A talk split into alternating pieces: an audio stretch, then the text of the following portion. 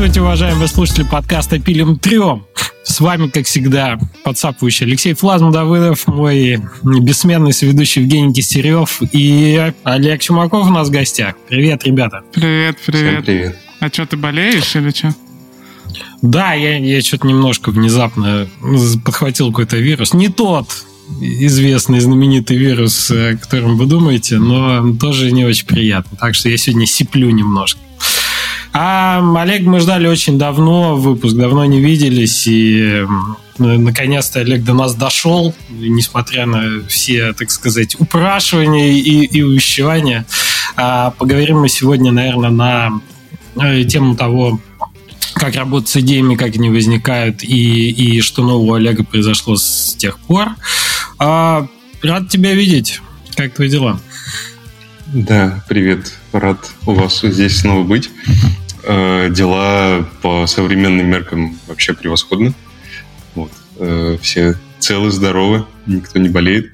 А, вот. А, и сразу хочется сказать, что я очень, ребят, понимаю все, кто там, меня звал еще куда-нибудь за последние полгода. Я вас очень всех люблю, очень хочу тоже скорее с вами поговорить в каком-нибудь из эфиров, но вот Леша меня звал уже очень давно, мне уже просто неудобно было отказываться, тем более такая свободная тема сегодня в выпуске, и поэтому вот я пришел, надеюсь, что в другие подкасты тоже когда-нибудь приду. В общем, пожалуйста, не обижайтесь на меня, когда-нибудь вернемся. О, эксклюзив у нас. У нас э, Олег эксклюзив. А, слушай, наша традиционная рубрика. Во что ты играл в последнее время? Вот рекламу а, будешь ну, читать, Леш? Черт. Я чуть не забыл про наших дорогих рекламодателей. Спасибо, Жень, не даст расслабиться. Defold! Кроссплатформенный игровой движок для разработки консольных, ПК, мобильных HTML5 игр. Используйте большую систему плагинов для создания высокопроизводительных игр под всевозможные устройства из единой кодобазы и без установки дополнительных инструментов. Присоединяйтесь к нашему дружному сообществу и попробуйте Defold уже сегодня. Движок бесплатен, а исходный код доступен на GitHub по ссылочке в описании. Следующий наш спонсор – команда компания Poki. Стремится создать идеальную игровую онлайн-площадку, место, где игроки и разработчики смогут вместе играть и творить. С растущим комьюнити разработчиков, насчитывающим более 300 человек, Poki создает новый стандарт веб-игр. Хотите показать свой проект миллионам игроков или узнать о новейших веб-технологиях? Заходите на developers.poki.com, ссылочка тоже будет в описании. Женя, и еще один спонсор э, студия Square Dino занимается разработкой Hyper Casual и Arcade Idle игр. Мы команда увлеченных профессионалов, работаем с именитыми издателями. На данный момент 20 плюс миллионов скачиваний в Google Play и App Store. Мы в самом начале пути и сейчас находимся в стадии активного роста. Ищем геймдизайнеров, программистов, художников и не только. Со всеми вакансиями можно ознакомиться по ссылке в описании. Спасибо ребятам за то, что поддерживает нас. За поддержку. Да, да. Благодаря вам выпуски выходят. Ну и почти. И не только. Олег, так во что ты поиграл? Мне кажется, я тупее немножко от, от, от вирусов. Извините. У вас так много спонсоров теперь, что несложно запутаться, поэтому я думаю, что это неизбежно было. Эм, поиграл я, да, если честно, ни во что я толком не играл последние месяцы. Как-то вот не было такой игры, которую прям захотелось посматривать. То, что что-то нового выходит, посматривал. Но даже Vampire Survivors пропустил как-то, в общем. Как, а что для тебя игры как, кон- как контент? Ты обычно играешь для, ну, как, как исследование по работе, или это для тебя какой-то контент, ну, досуг некий? Знаешь, недавно вот обсуждали как раз с одним геймдизайнером знакомым эту тему. Э, такая интересная получается штука, что игры можно разделить, условно говоря, на, два, на две категории. Первый, как знаешь, этот э, анекдот с э, всех технических факультетов, как математик, э, теоретик и физик-практик. Математик-теоретик смотрит и говорит, ну окей, у этой задачи решение есть, ну все, я пошел. Типа, что его искать? Оно есть точно, я знаю, что оно есть, зачем его сейчас искать?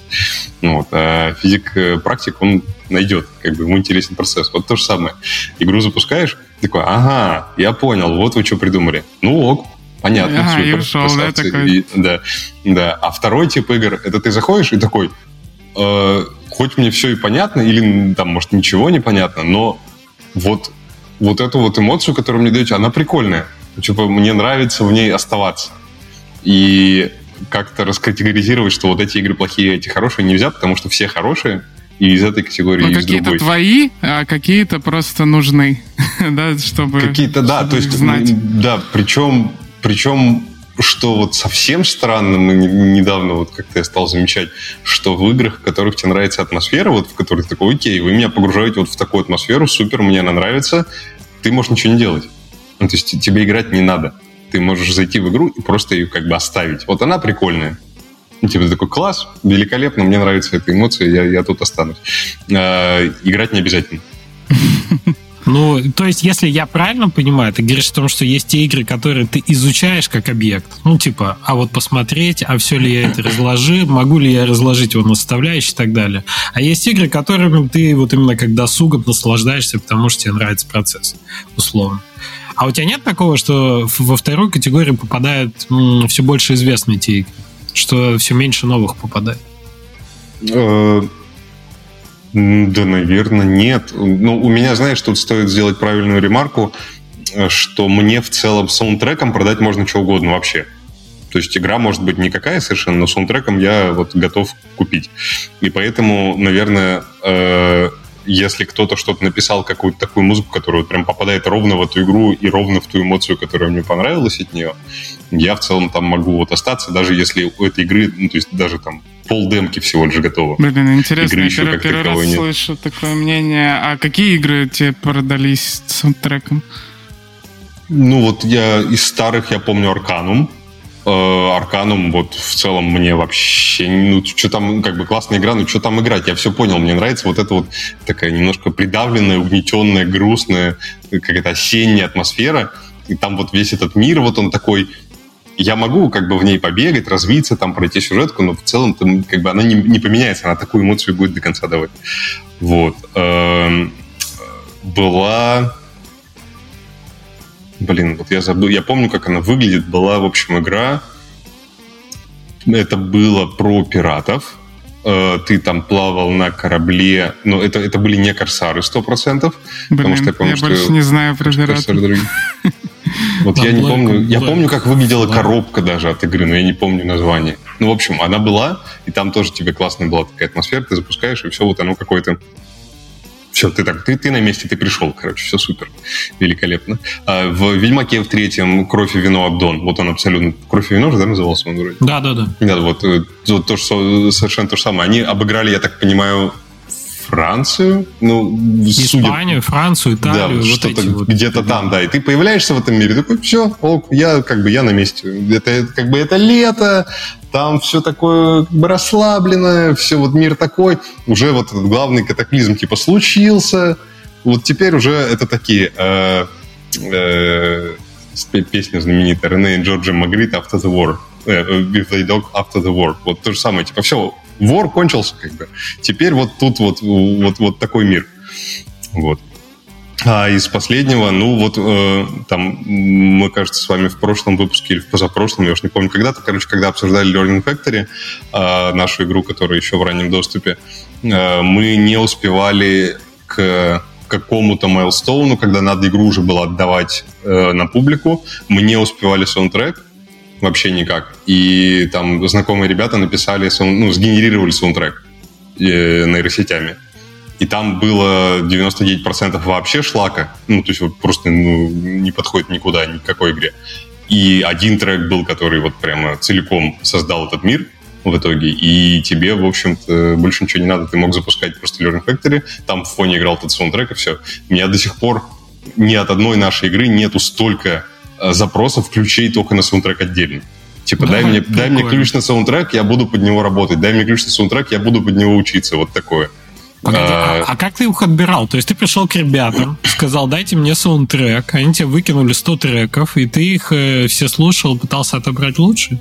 Э, там какой-то был диалог такой, что типа, что, как у вас дела? Я такой, да вот горим тут по музыке. Они такие, блин, а у меня есть там знакомый, он умеет генерить, ну давай поговорим. Списались.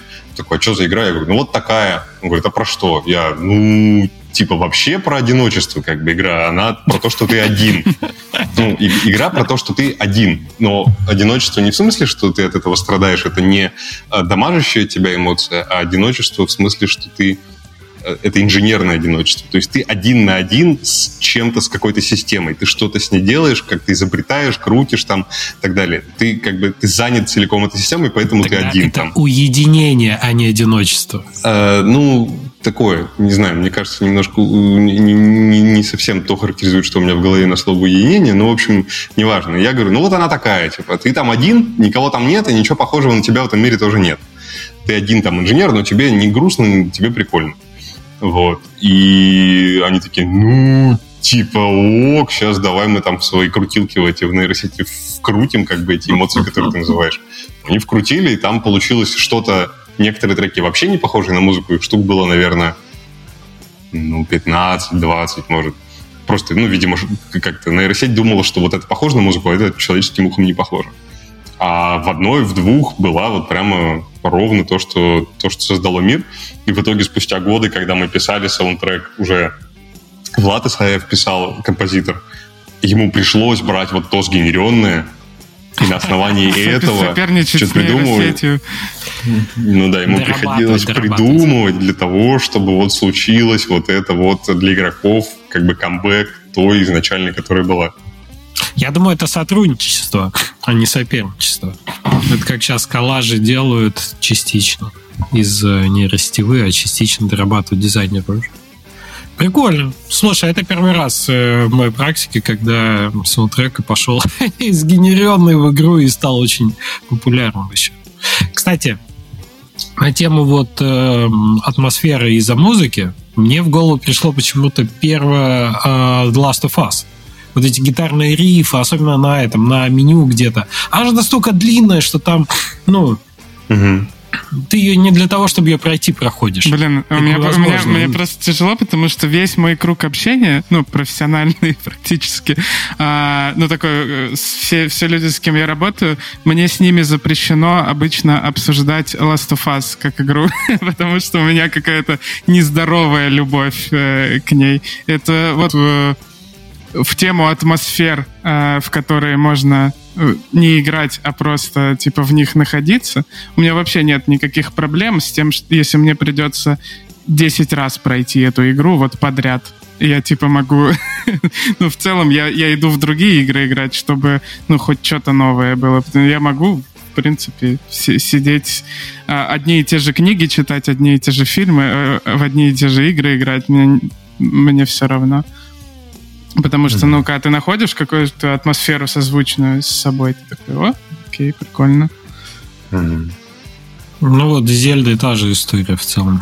Мне настолько нравится визуальный стиль спокойный. Она ведь не крикливая очень ну, такая очень постельная даже местами в плане там тонов, еще чего-то. Что там, в принципе, когда ты знаешь, как в это играть, у тебя нет, во-первых, вот этого трения, знаете, первого, что вот это обучение, ты начинаешь придираться к обучению, так ли вы сделали, правильно ли тебе все рассказывают, затянуто, не затянуто. А ты сразу уже такой, оп, я знаю, как в это играть, и ты внутри получаешь удовольствие, и тебе все нравится, тебя ничего там не, не, не трет, вот коняшку позвал, вот там каких-нибудь мопов разобрал, вот новую загадку нашел, которую никогда не видел. Очень классно. А из самого-самого последнего, знаете, что вот я, я сейчас перебирал просто на, этот, на ваш вопрос, что, что, какие игры можно привести в пример. Outer Wilds, помните, Obsidian, по-моему, их делал, про космос такой. У них классный э, саундтрек. Я не играл, но саундтрек космос. слушал отдельно. Да, вот это вообще просто какой-то запредельный уровень. Uh, у них саундтрек как бы даже если, ну вот интересный эксперимент провести, даже если ты не знаешь, что за игра, послушай саундтрек, скажи, что там происходит как бы в игре. Несмотря на то, что он не имеет никаких особо ноток, там, sci-fi, космического путешествия и так далее, оно, вот это, дур, вот, ну, идея это дурацкая же, да, взять маленькие планеты, очень маленькие, соразмерные человеку, а на них развести костер, прям такой, который, ну, типа, видно в атмосферу. И вот они на маленькой планете сидят у костра. Маленький принц Экзюпери, это классика же чего? Ну, может быть. Ну, в общем, тут вот э, э, оно как бы такой сарайный космос, космос, в котором все сколочено, как будто это сарайка, какая-то забор, какой-то гвозди торчат большие, дурацкий костер на маленькой планете, вот на этой. А, и в то же время он какой-то, он же брошенный, то есть там нету, вот там, я не знаю, Экспанс, вот это не брошенный космос, да, в Экспансе, там в сериале, там все э, битва фракций за то, кто будет контролировать вот это и какое там в будущем это даст преимущество. Там все поделено. А Outer Wilds, он брошенный. То есть оно ничейное, оно валяется. Типа оно вот даже, даже сделано как сарай. Такое, настолько оно никому не нужно. И вот ты там в этом вот, э, около этого костра находишься. Вот э, очень, очень саундтрек попадает в атмосферу игры. Я тоже саундтрек много раз слушал, и я не могу сказать, что я к игре испытываю вот какие-то другие эмоции, кроме тех, которые дает саундтрек. Вот именно к этой. В самой игре для меня ничего нет. Ну, то есть для тебя, в общем, э, музыка очень важная часть experience а. То есть ты прям погружаешься туда. Ну, она, она может как бы игру сделать для тебя интересной, но если в игре вообще нет музыки, то это ну, вообще не проблема. То есть это как бы это отдельный класс такой, что вот Олегу можно продать, если у вас саундтрек типа попал вот в эмоцию. Если не попал, то дальше вы как бы, ну, как, как обычная игра, на той же полке стоите и также конкурируете за внимание. Угу. Прикольно. Слушай, ты нам поломал весь этот, всю, всю нашу всю рубрику. рубрику. Да, да, да. Жень, расскажи, во что ты играл. Блин, а я только что осознал, что это очень странный набор сейчас будет игр, в которые я поиграл, потому что они вообще, ну, слабо коррелируют между собой. Во-первых, я поиграл в Dota 2, зачем-то, не спрашивай. Поздравляю. В доку. Да, да. Ну, у меня, я не то, что там сильно особо хорошо играю, просто так случилось, что мы с командой в какой-то из вечеров сидели э, пятничных и такие, а во что бы сыграть, и, и, и пришла безумная идея, почему не в доту? Вроде можно. И, ну, тут про это лучше ничего не говорить. это для меня как Кардстоун. В, в, в нее лучше дальше не заходить, потому что ну, у меня сразу такое проснулось. Ну, то есть я прям почувствовал, что я хочу играть в нее дальше, и мы очень много, и себя одернул и перестал. Н- нельзя. Я вот нельзя в сессионки никакие, ни Харсон, ни Доту, ни ничего подобное залазить.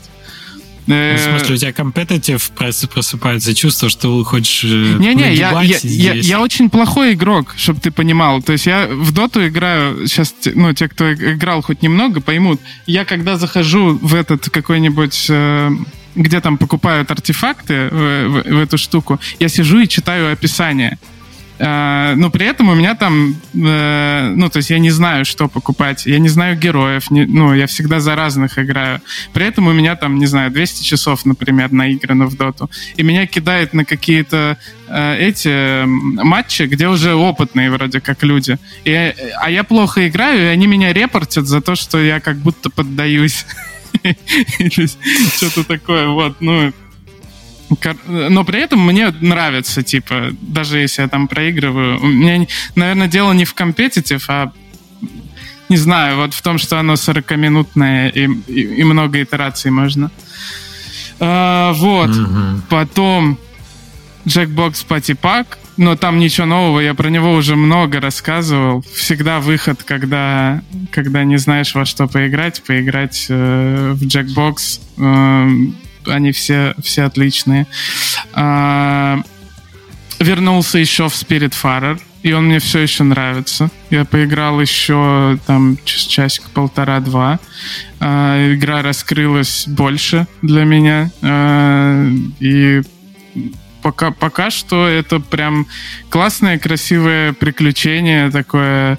Э, оно немножко инженерное, казуальное такое совсем, поэтому оно мне нравится. Э, классную атмосферу они там создают. Все еще очень много там диалогов, которые э, произносят персонажи лишних, половину из которых я бы стер. Но это вот одна из тех игр, в которые я играл из-за того, ну, как референсную, потому что в чем-то она похожа на I'm Future, который мы делаем, ну, в некоторых вещах, и, но в которую я готов играть просто так, для себя. Еще одной игрой такой, кстати, стала э, еще две таких игры э, Stardew и Assemble with Care, который я в итоге вернулся и прошел э, до, до конца, который от Асту, э, который Monument Valley делали. А, она все-таки... Uh-huh. Вот она, мне очень жалко, что Assemble with Care закончилась. Она очень короткая, как мобильная такая, и там реально, ну, 15 штучек можно собрать э, каких-то. Олег, ты не знаешь, что за игра это? Мне кажется, почему-то... Я, я ее видел, э, она на стиме была сначала, потом на мобильных, по-моему, насколько я помню. Там надо чинить э, маленькие устройства всякие. Ну, не чинить, а типа собирать. Да, да, чи- да? чинить, чинить да. приборы. Такая, она, она еще цветастая вся. Как ну, такая, общем, да, такая хипстерская, инстаграмная такая вот, выглядит очень приятно. А, э, я ее видел, ну, мне кажется, она только вышла, да? Я, у меня такое ощущение, что я года полтора, наверное, назад ее два, может, Нет, не, не, то, не, не, не только вышла, мне а, кажется, а, да? она давно, ну, она не новая. А, значит, она, да. Ну, просто вот, вот эта игра, которая по-моему, если бы они сделали, чтобы в нее можно было там 100 часов в ней сидеть, я бы сидел в ней постоянно и собирал какие-то штуки. То есть э, она именно приятная.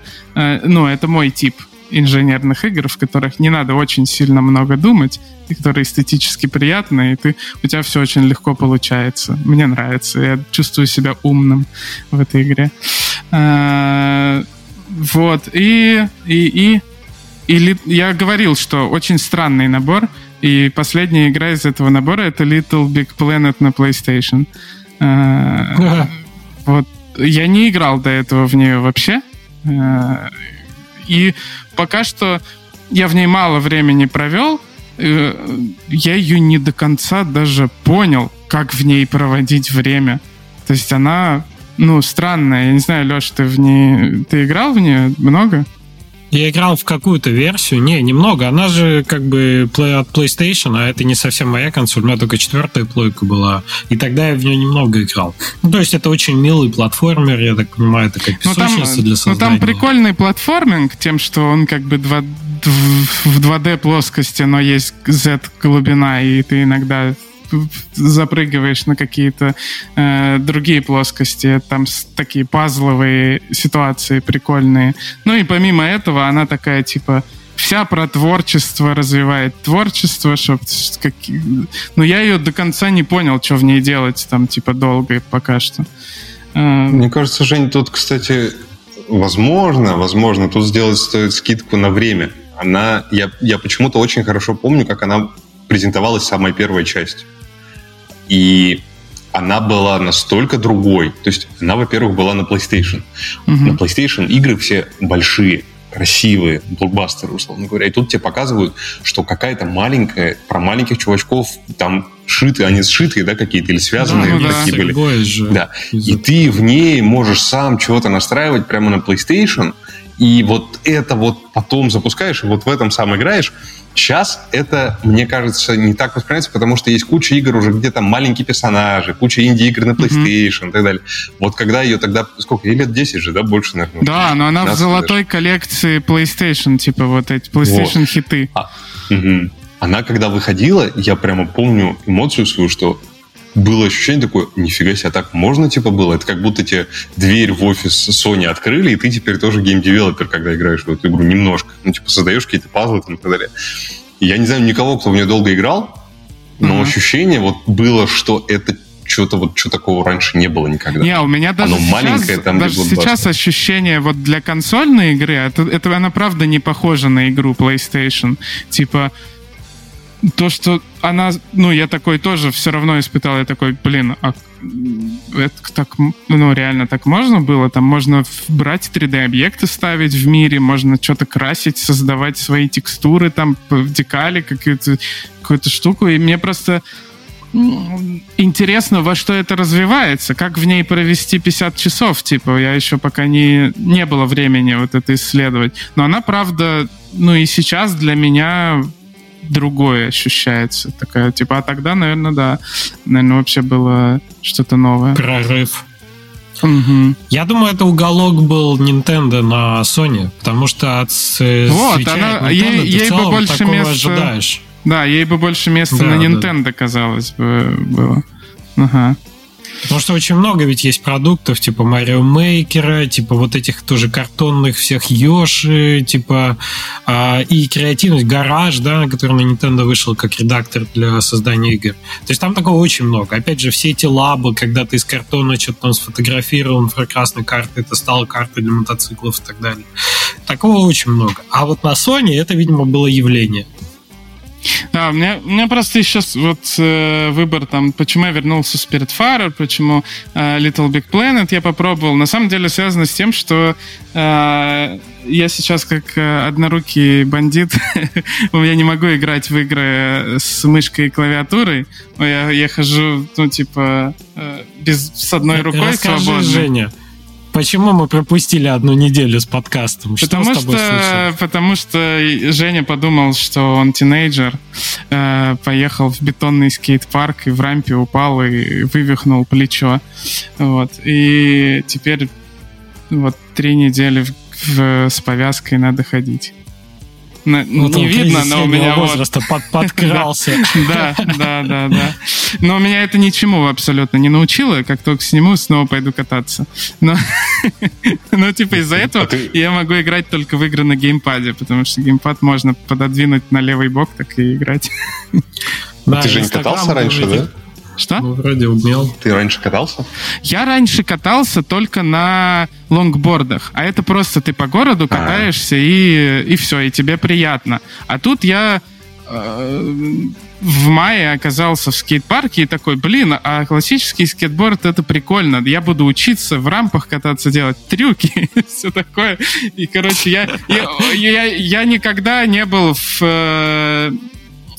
настолько побитым, как после скейтбординга. Я бы с таким же успехом мог записаться в ММА просто и, и в боях участвовать. Ну, я через две недели э, активного катания обнаружил, что ну я весь в синяках. Просто я весь... Это как в детстве просто летом. Мгм. И понял, что надо поиграть в доту для дополнения образа. Что-то да. скейтборд открыл дверь в детство для тебя. как Ну, зато я не, не могу сказать, что я ле- лето провел э, пассивно как-то. Плечо вывихнул. Да, плечо Я- выбил, я задачу сделал- выполнил, Я да. сделал все, что мог. Все, что зависит. Теперь, а помните, была великая серия же Тони Хоук про скейтер? Много игр было, штук. Так она первая, мне шесть. Да, кажется, да. открыла Да. как в игровом Теперь плане ты- скейтбординг. те- Теперь Женя может играть Ну, по ребят, новому. а, Нет. кстати, про Тони Хоука. И я подумал, ну это же ты только когда начинаешь, травмируешься. А, наверное, Мгм. Тони Хоук-то у него все хорошо. И я захожу на Мгм. аккаунт Тони Хоука в Инстаграме, смотрю, э, а он восстанавливается после, после травмы уже полгода. М. Короче, Так он до сих пор же там какие-то трюки делает в свои 50 с чем-то Да. лет. Человек да, вообще не унывает. Сразу Джеки Чан вспоминается полностью поломанный все и продолжающий ломаться. Это да. Леша, ты во что играл? Слушайте, я хочу рассказать про прекрасную книгу «Мир фантастики», которую мне Андрей Ковалишин привез и подарил. Мне кажется, Олег видел ее уже. Короче, там на какой-то странице... Не, ну, во-первых, это был очень классный experience, потому что читать по-русски про игры на бумаге, я... это, это забытый experience. То есть у меня была по- подшивка страны игр, не знаю, 80-100 у меня журналов лежало вот так стопками. И я все время очень много читал вот именно вот журнал, как все мы, я думаю. То есть Игромания, Game.EXE.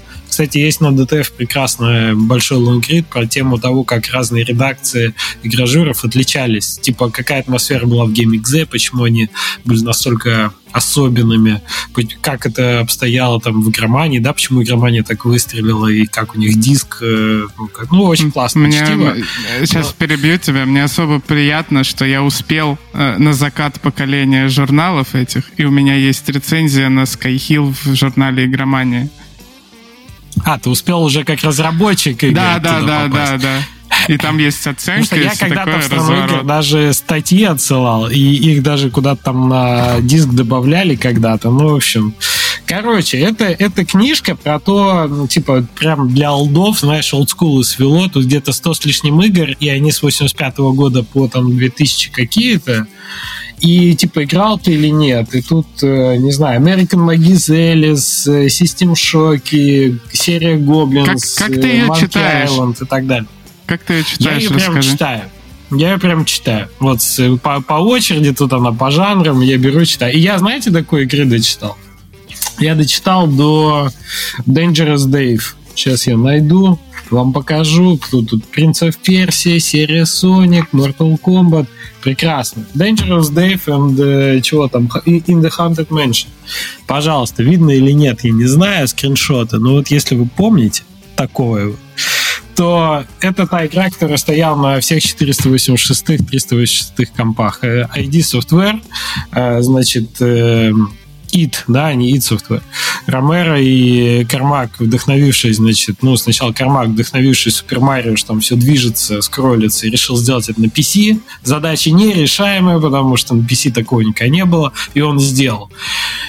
Очень большой я, успех. Я в, в Повелителях э, Дум про это читал. И это, да, да, да, это единственное, откуда я помню этот, этот Dangerous Dave. Я вообще не знаю эту как игру. А я играл в детстве. А. И там такой в конце такой, такой крючочек. Если вы никогда не проходили эту игру до конца, то сейчас вы можете ее пройти, потому что она есть на GOG, там типа за 135 рублей. Она, конечно, не 135 рублей, 5 евро. Но пройти я решил. Я скачал с GOG, значит, э, эту копию. Она запускается через DOSBox. Зашел. Первое, что я понял, что она дико тормозит даже сейчас. То есть Кармак, конечно, задачу решил, но решил ее своеобразно. То есть там прям проскакивают э, твои прыжки, фазы прыжка. Ты прыгнул, ты видишь уже, как ты приземляешься где-то. Вот здесь сейчас должно пойти видео, которое я запишу специально, как там выглядит супер хардкорный седьмой уровень. Это жесть просто. Там одна жизнь у тебя, и ты начинаешь весь уровень сначала. Уровень — это огромная часть игры. Их всего восемь. И она даже огромная не потому, что, типа, ну, там, длинная. Ну, сложно. Один промах, все, ты мертв, все, начиная с самого начала. Ужасная хардкорная вещь, супер бесячая. Я прошел где-то за 4 часа 6 уровней, ну, то, типа вот от начала до конца ни разу не умерев. Я очень супер осторожно играл, рефлекс вспомнились. После этого я один раз умер на седьмом уровне, и все, и понеслось. Я прям читы вел, это седьмой уровень, я играл, не знаю, еще часа два, и я его не прошел, чтобы вы понимали. Это настолько супер медбой в чем-то, ты прям заучиваешь все комбинации. Блин, очень, очень круто, что ты что ты реально эту книгу типа читаешь и в эти игры играешь и вспоминаешь, потому что это классный артефакт, но мне кажется, если мне бы подарили такую книгу, я бы ее открыл, так полистал, ну, как артбук какой-то, и такой, ну, поставил на полку, и там бы и я было место. первым делом все пролистал. Вам, знаешь, даже в конце такой есть, да, типа, посчитайте, сколько из этих игр вы проходили. типа, поставьте себе оценку и, так сказать, если столько-то у вас баллов, значит, вы там old, если столько-то, Сколько у тебя баллов? середине и так далее. Ну, я в верхнюю категорию попал, то есть на процентов 80 из игр перечисленных я играл или проходил, но прикол в том, что есть игры, во-первых, которые я пропустил, и я такой, так, блин, я не играл в это. Почему бы не попробовать сейчас? А есть игры, которые мне реально захотелось пройти, потому что Dangerous Dave — это игра, которую все запускали. Все помнят это крыльцо, это дерево, этот грузовик, э, мужика, который так бьет, и бабку, которая кидает в тебя ножики. Но никто не помнит третий уровень этой игры, потому что никто туда не проходил никогда. Это невозможно было. Ну, в общем, у меня отличный в этом плане experience, и я, да, я рад, что попробовал, но это супер хардкор на текущий момент. Это просто невозможно. Вот. Ну, у меня такое, у меня, у меня такое даже... бывает, типа, и на, наверное, раз в года два я даю шансы очень старым играм, как, как наверное, те, кто давно слушает, помнят с, с Резидентом. Uh, и от, до Резидента, я помню, у меня была PlayStation PSP, и я поп попробовал сыграть в контру. Я такой, блин, прикольно, была же контра, мы раньше в нее играли, она была такая прикольная. Это невероятно сложная хреновина, в которую просто я на начал и умер в первые пять секунд, чтобы ты понимал. Ну, Поэтому ты молодец, что усилие такое над собой сделал. Но ты знаешь, во-первых, я понял, что в этом как платформере есть ряд очень оригинальных идей. Типа там ты пулю не видишь, и она, ну, как бы выстраивается ее место попадания. Она такая адаптивная. Это прикольно. Немногих ну, платформеров такое есть сейчас. А второе, что там очень хорошо сделано, это атмосфера. Там нет музыки вообще в этой игре, но там настолько звуки такие, знаешь, какие-то скрипящие, какие-то такие, что я реально в какой-то момент понял, да ладно, это вообще 3 пикселя, тут вообще ничего страшного нет. Че у тебя heart rate как бы такой высокий? Ну, во-первых, ты боишься ошибки, да, совершить хардкор, а во-вторых, она реально нагнетает за счет вот этого. А выносные анимации там какие, когда в тебя этот нож попадает и там показывают. Там больше выносных анимаций, Блин, чем... я, я, я чувствую, надо этот э, выпуск смотреть на Ютубе тем, кто сейчас слушает, потому что, наверное, все это все сопровождалось сейчас видеорядом от Леши. Все это покажет. Не, это очень прикольно. Ну, то есть какие-то воспоминания точно разблокируют. Типа ты там с братом пришел к отцу на работу через проходную на завод, тебе включили этот 386 э, ты зашел вот этот, этот такой запах даже. Я помню, как там пахло это производственное это бюро как же оно было-то, господи, какой-то писапан. Ну, короче, ну, в общем, это прикольно очень, детская, конечно, штука. Я согласен. Вот. Принимается. Олег, слушай, мы... Ага. Да, я думаю, с этим мы заканчиваем. А про Craftomation 101 мы с тобой никогда, мне кажется, не говорили. И вот, возвращаясь к теме того, как э, идеи эти возникают и как, как ты их берешь в работу, мне очень интересно в твоей линейке, ну, в линейке Люденio, да, как, как э, новые игры появляются. Вот Craftomation, можешь рассказать, как она родилась вообще? Как эта идея пришла и почему вы ее взяли в работу? Она же в чем-то очень похожа на э, Wild Ruler, ну, как мне mm-hmm. кажется. А, а в чем-то совсем не похож. Ух, э, так, ну, Craftomation действительно мы не обсуждали никогда, мне кажется, ни в одном подкасте еще его не обсуждали. Craftomation — это такая игра, в которой у тебя на Марсе есть маленькие роботы, которые умеют самовоспроизводиться. То есть они могут собрать такого же, как он. И тот соберет еще такого же, как он. И так далее. И э, ноги этой игры растут из двух э, источников. Первый, он очень простой и понятный. От Wild to Learn есть огромная таблица, там десятки тысяч э, комментариев игроков анонимных, Э, о том, что бы они хотели в игре улучшить, что бы они хотели больше, что бы они хотели меньше. И оттуда вытекло, соответственно, из этой таблицы вытекло две игры, Craftomation 101 и Learning Factory. Потому что часть игроков хотела больше настоящего программирования, прямо они хотели, чтобы им дали больше контроля, чтобы они не только пазлы решали, но прям могли сами свободно что-то запрограммировать. А вторая часть хотела более э, прикладного машин-лернинга, узнать, как машин-лернинг, вот конкретно, что он мне может дать вот в игре, вот конкретно я играю, вот что он мне может дать. Соответственно, из машин-лернинга появился Learning Factory, а из э, части про программирование появился Craftomation. Это первый источник. А второй источник, он э, довольно интересный, даже если вы не заинтересуетесь самой игрой, но захотите почитать. Э, значит, в 54 кажется, 1954 году э, Мур написал в Scientific American статью, которая называлась Artificial... Вот я забыл, офигеть. Artificial Flowers, что-то такое. В общем, диспозиция его статьи и последующие статьи э, других ученых, в том числе Дайсона, который сферу Дайсона придумал, заключается в том, что полезная нагрузка, которую ракета может с собой увести, она небольшая. Увести с собой э, шатер какой-то огромный, который мы там разберем, потом на Марсе будем в нем жить, дохлый номер. Не хватит ни ресурсов, ни полезной нагрузки в ракете не вывести, в общем, никак. И почему бы нам не придумать такие самореплицирующиеся системы, которые мы туда доставим одну, а она там, используя ресурсы той планеты, разложится и будет там много, в общем, а, этих роботов, которые будут что-то делать, строить, а человек потом на все готовенькое прилетит. Вот.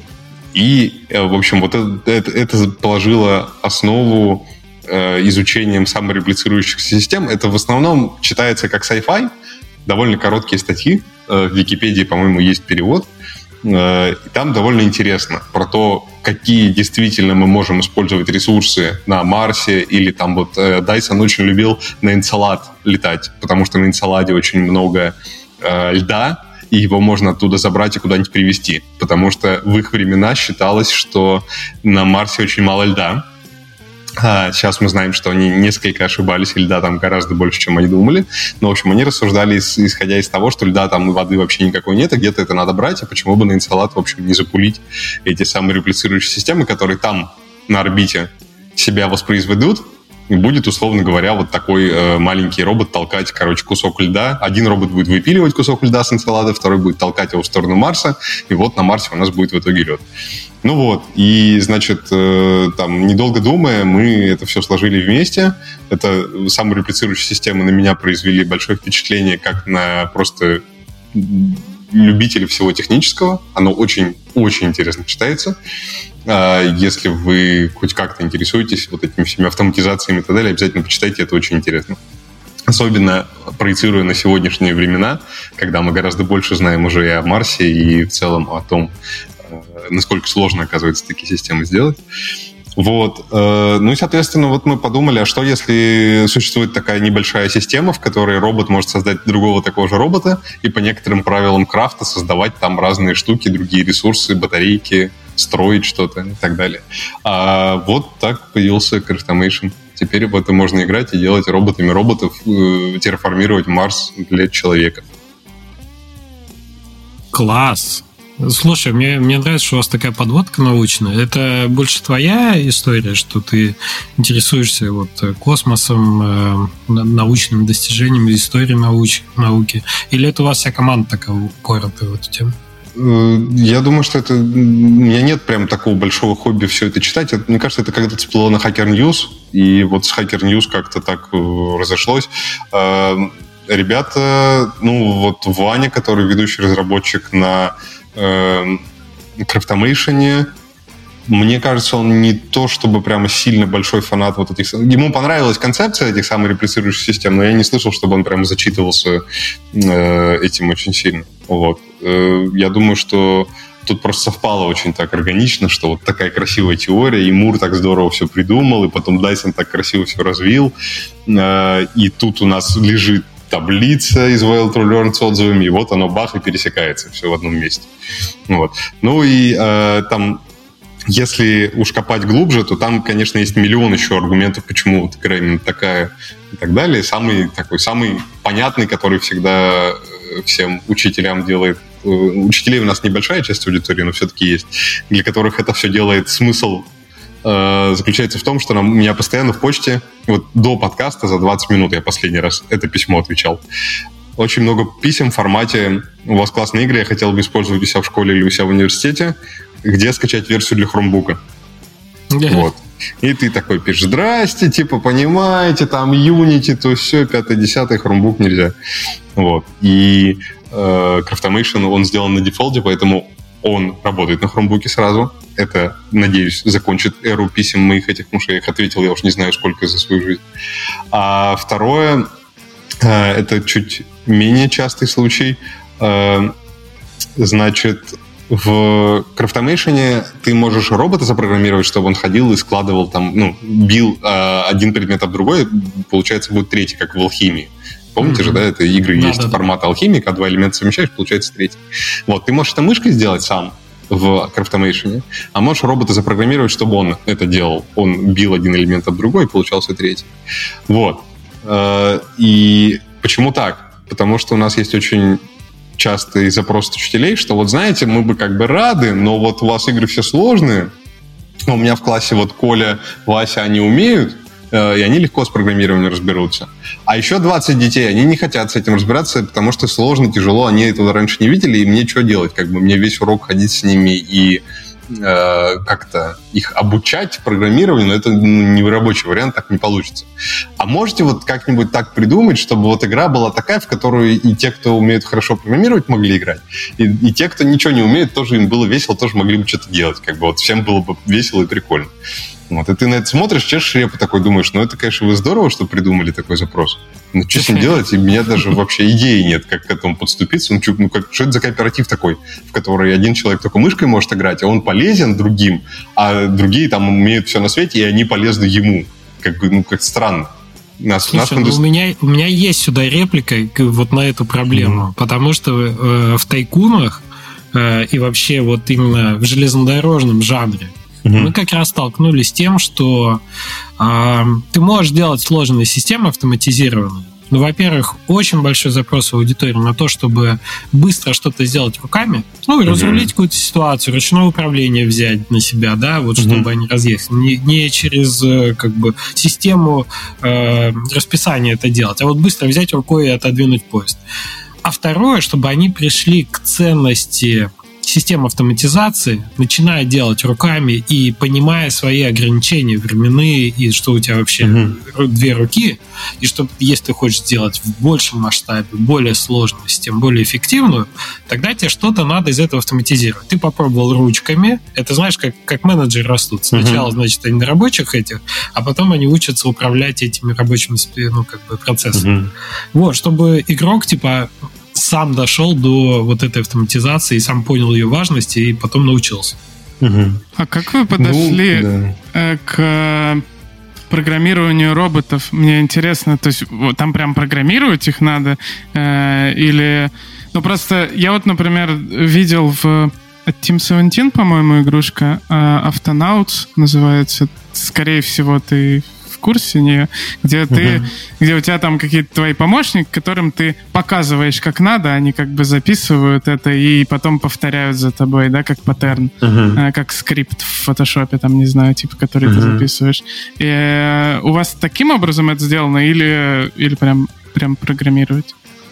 У нас сейчас показать, чтобы за тобой робот повторял, возможности нет. Мы про это думали, но что-то как-то пока не придумали, в общем, как это интегрировать и надо ли. У нас ты прямо роботу, условно говоря, у тебя есть несколько базовых команд, типа возьми ресурс, э, возьми ресурс в одну руку, в другую, сложи то, что у тебя в двух руках, и куда-то положи результат. То есть, условно говоря, вот карта, на которой все это происходит, это как будто бы память в компьютере. То есть там в каждой ячейке что-то лежит или ничего не лежит. Ты из этой ячейки можешь взять э, и куда-то положить результат вот какую-то операцию сделать и положить куда-то результат.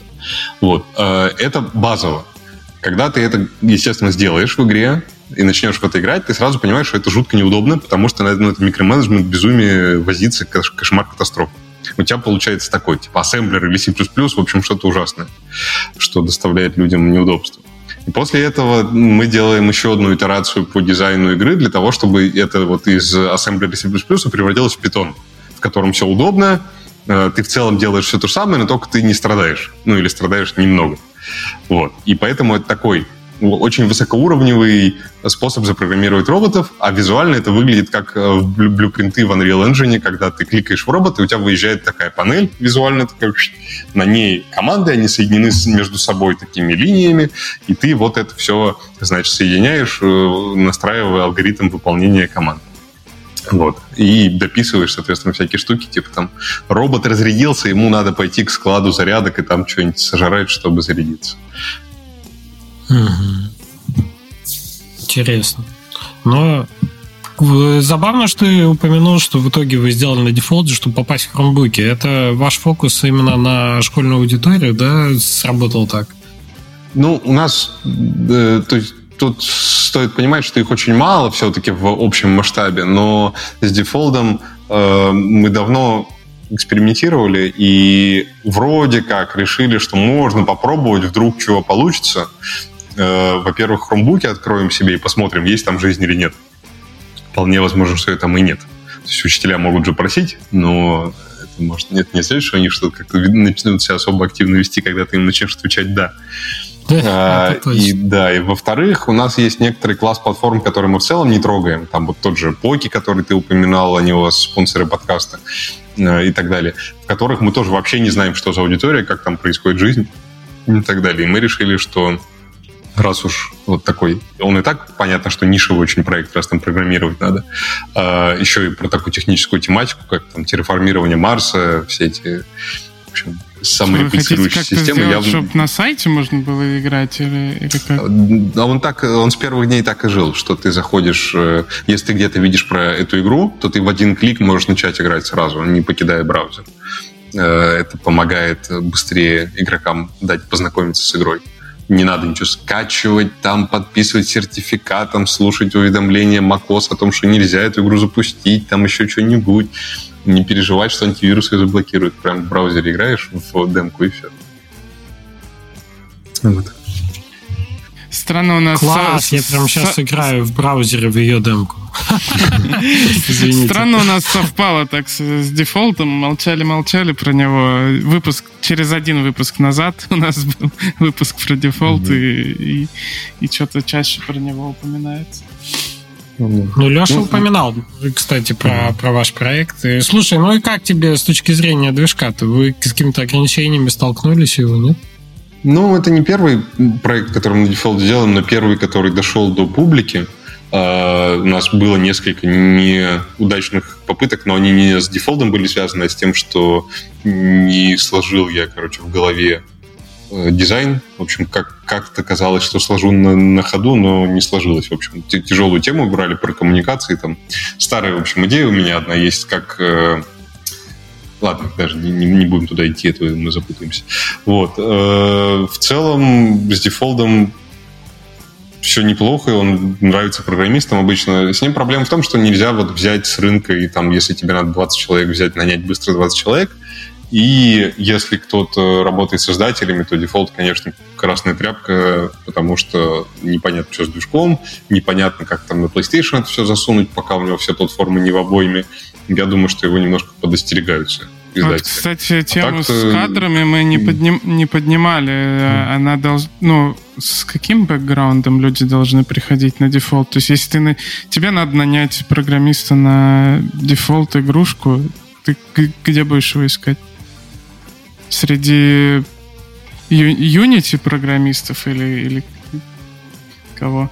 Ну, если теоретическую такую ситуацию рассмотреть, наверное, в первую очередь ты идешь в тусовку дефолда, вдруг там кто-то из опыта уже ищет работу.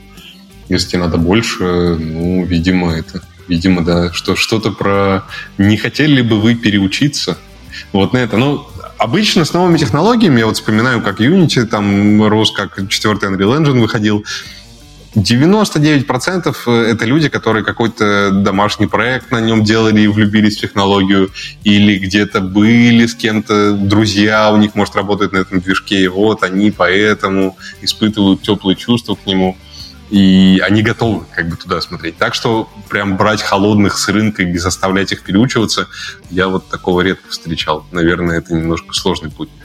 Вот. Но для нас это не такая большая проблема, потому что у нас э, активного найма десятками людей в дефолт проекта нету.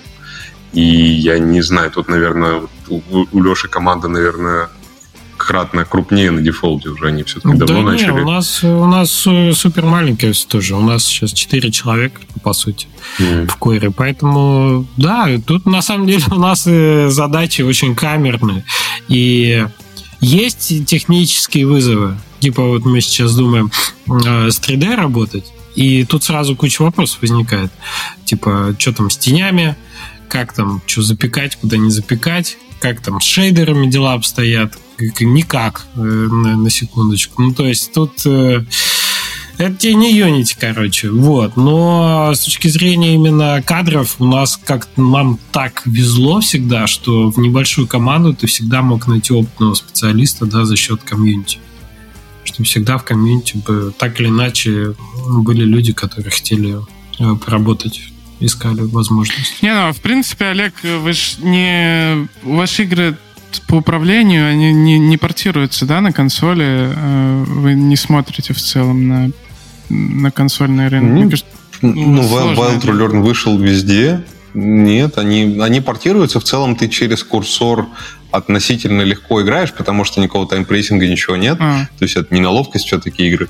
Э, вот. Э, но, конечно, там бегать за персонажем на стиках очевидно, удобнее. Ну вот Learning Factory, она, конечно, там небо и земля по сравнению с Wild Learning, насколько Learning Factory легко играть на геймпаде и приятно. Вы поэтому так сделали? Потому что был как? опыт э, с консольным управлением геймпадом? Да не, да в Learning Factory же ты просто, это сам жанр такой, что ты персонаж в мире, который что-то бегает и делает. Просто в Craft, в Wild Learning ты как бы, твой персонаж это курсор. Ты как бы играешь на мониторе персонажа. Ну, просто я знаю прекрасную историю от Lazy Bears, что когда-то они, когда планировали Graveyard Keeper, там не было персонажа. И в итоге там персонаж, ну, может, я ошибаюсь, тут надо, конечно, ребят спрашивать, но, возможно, там персонаж появился именно как э, средство управления близок к консолям. Вот так, mm-hmm. что проще было. Ну, это, это, в общем, вопрос на большой отдельный холивар, потому что это тут нету какого-то правильного ответа. Я не понимаю игру, в которой как бы я летаю камерой над миром, и вот меня там нет в игре, если мне удобнее, что он там есть.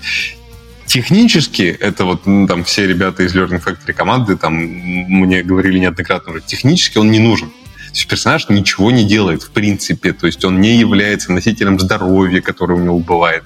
Он не является носителем оружия, которое у него стреляет. Но Э, ассоциация э, вот того, что вот это вот тот персонаж там бегает и что-то делает в мире, она у меня довольно крепкая. В общем, возможно, это не, некорректная логика, я не знаю, но мне вот так намного проще воспринимать игру. Персонаж-курсор, да, с одной стороны, а с другой да. стороны эмоциональная привязка. Вот он я в этом мире. Да, но причем вот тут стоит сделать ремарку. Вот э, я не знаю, это что-то у меня с восприятием не так, или это просто нюансы перевода с английского, но вот постоянно, когда а, в литературе и там в интервью дизайнеров каких-нибудь великих, а, ты слышишь про то, что вот э, игрок ассоциирует себя с персонажем внутри. Вот для меня это очень загадочная фраза до сих пор. Я сколько про это думаю, я не понимаю, что они имеют в виду. Я никогда в жизни не ассоциирую себя с тем, кто там. Я играю его историю, это не я. Я здесь, он там, как бы. И ну, вот это вот про то, что там персонаж mm-hmm. должен дать вам выразить себя, э, Лара Крофт, это вот то, кем вы можете быть в этом мире, это для меня вот такой язык, который я говорю, окей, вам это зачем-то надо мне было сообщить, я согласен, спасибо, что сообщили, но я не понимаю, в чем смысл. Mm. Я, я, кстати, ну, вот в то, что ты себя ассоциируешь с персонажем, и, и вот именно с какой-то нарративной точки зрения, я в это не верю. Но я используюсь этими терминами, когда надо указать на то, кто действующее лицо. Ну, типа, от своего лица ты играешь, или от лица, или ты управляешь каким-то персонажиком, какой, который бегает, это все-таки разные вещи, ну, в играх. А, наверное, кстати, поэтому игры от первого лица считаются самыми популярными, по-моему каким-то исследованиям легче всего mm. чувствовать, что Ур- ты, уровень абстракции ты, ты ниже, идешь, да. да. Слушайте, ну, любой пич любой пич начинается с того, ты кто-то там-то решаешь такую-то проблему. Это же очень естественно, типа, для, для объяснения. Я думаю, даже это очень, ну, какая-то внешняя история может быть, потому что когда ты внутри Тетрис, тебе вообще не важно, кто ты. Согласитесь, там флоу э, поглощающий. Кто ты, зачем эти кубики складываешь? Вообще не про это игра. И она работает. Но когда ты где-то презентуешь эту игру, Особенно когда люди, которые не, в игры не играют, пытаются понять, что это за игры, они всегда пытаются понять их через историю. А кто ты, а где ты, а почему и так далее. И кроме этого, есть еще один тонкий момент, который созвучен с кино, с театром и с другими нарративными э, медиумами, когда у тебя появляется вот это вот, когда ты начинаешь скользить в этом потоке без сопротивления, ты не ассоциируешь себя с персонажем, но ты как будто бы настолько его понимаешь. И если его мотивация хорошо подана сейчас, что ты с ней согласен, то у тебя вот это возникает без трения как бы согласия с тем, что происходит. Типа, да, ты тут поступил бы так же. Да, ты тут согласен с Ларри Крофт, что причин действовать, например, жестоко и жестко в этой ситуации у, у нее предостаточно, и ты начинаешь оправдывать ее действия, и поэтому для тебя вот происходит некое сопряжение с персонажем это не значит, что ты ставишь равно, что я Лара Крофт. Нет, просто ты с ней в этих обстоятельствах согласен. И как будто бы это тебя вовлекает в действие. Ну, в вопросе коммуникации игры игрокам, да, я, я понимаю эту логику, что там проще написать, что ты будешь там скрывать гробницы, то все. А, это все понятно. Я имею в виду, что вот на уровне эмоциональной привязки в игре я играю вот за того персонажа, который там на экране бегает, или за ту камеру, которая из его глаз смотрит. Я не являюсь им, и тут вот как-то... В общем, не, не всегда этот язык, э, мне кажется, осознанно используют, потому что есть разные аудитории, которые не, не всем оно надо. Не всем надо, чтобы Кстати, им сообщили, что ты вот будешь тем-то там-то. Я пытался сейчас вспомнить игры, в которых я действительно верил, что я играю за кого... Ну, что я часть игры. И э, вспомнил про игры от Supermassive, которые я обожаю. Until Dawn и Dark Pictures Anthology и все такое. И вот там ты когда играешь за персонажей, ты ощущаешь, что ты играешь за персонажей, но между эпизодами тебя помещают в э, такой лимбо с э, мужиком, которого я ненавижу, потому что он над тобой, ну, как-то играет с тобой, как с игроком. И он говорит такой, ну что ты, сделал свой выбор. Ну и посмотри, что теперь получилось. Этот персонаж умер там или еще, или еще что-то. И в этот момент ты, как игрок, именно ощущаешь себя действующим лицом в этой игре. Но такое, ну, типа, редко. Потому что это, это твой выбор. Да, да, угу. да. То есть, э, и получается, что там ты вот именно тот, кто делает выбор, как бы, и, и к тебе угу. обращаются. В том числе тебя там, да, тебя, тебя там спрашивают, э, э, ты проходишь тест Роршиха, в, в Until Dawn, и тебя спрашивают, а чего ты боишься? Ну, типа, какой... Э, и потом именно эти вещи, которые ты боишься, там, летучих мышей или еще что-то, их же тебе и дают в следующем эпизоде потом. Прикольно. Мне два этих э, примера в голову пришли. Первый это, конечно, Half-Life, где протагонист молчалив, как камень просто. И это супер продуманная вещь. Они это сделали абсолютно, ну, как бы специально. И я думаю, много было экспериментов положено в эту штуку. И тот факт, что Гордон Фриман не говорит ни слова, мне кажется, это один из наиболее сильных, э, сильной вот этой эмпатической привязкой персонажей вообще в мире first-person шутеров. И поэтому он так кинематографично, сопереживательно это все построено. Ты прям, да, он ничего не говорит, то есть твое согласие с Гордоном Фриманом, оно очень быстро достигает максимума, потому что, во-первых, мотивация супер, то есть ставки очень быстро поднимаются максимально высоко. Ты виноват в том, что пошел такой. А чувство вины одно из самых сильных э, мотиваторов, между прочим.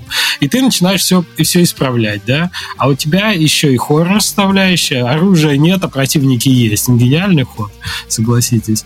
И все это тебя очень хорошо склеивает с этим делом. Вот. А второй пример э, про... Господи, вот этот-то был от э, Crow Crow Crow Studio, самый первый. Напомните а, мне. Как Стэнли Parable ты имеешь в виду, да? Стэнли Парабл, да, то, как они рушат четвертую стену, вот про твою ответственность, и что там как будто бы прямо к тебе обращаются, не к тому персонажу, а прямо к тебе, и с юмором, и с э, гэгами бесконечным. Вот это, мне кажется, абсолютно, ну, как бы то, когда ты чувствуешь себя актором, не, не угу. кто-то там за тебя, а ты именно, вот сейчас ты вот. Ну, может, ну вот, вот конкретно Стэнли Парабл я хорошо помню, почему-то я в нее вот много раз играл, я уж не помню почему, то ли я показывал кому-то несколько раз эту или что, в общем, я переигрывал. Там, ну, типа, вот, я, я, Стэнли, Стэнли, как бы, и тут я, я не являюсь Стэнли, я не являюсь тем, кто там внутри. Ну, в общем, я думаю, что это очень... Э, тут не, нет правильного ответа, есть разные аудитории, разные э, способы подать игру, и универсального, конечно, нет. Я просто имел в виду, что довольно часто это комично звучит в описании игры, когда меня адресуют как «ты там будешь в этом мире», а ты уже на моменте прочтения этих строк говоришь пацаны, ну хорош. Не, ну да. Как бы, ну что, вы мне, что, ну, вы мне скажите, что делать в игре надо? Да, и он как будто бы не в меня. Да что делать-то надо будет, скажите. Вот весь геймдизайн как бы в игре э, вы явно строили того, что я буду делать. Так вы мне скажите, что я буду делать, и а не кем я там буду являться, каким королем и так далее. Вот, ну, это общем... про деформацию. Ну, это, не, ну, не, может, это, может. это кстати, но... кстати, зачастую лучший способ описать игру для тех, кто составляет питчи или что-нибудь такое, это сказать не про что игра, а че, чем ты будешь заниматься. Не кем ты себя почувствуешь или, или что-то, а чем конкретно ты будешь заниматься в игре? И если это интересное что-то, то очень легко так про игру говорить. Ты будешь делать вот это. Все, ты такой, о. Конечно, да.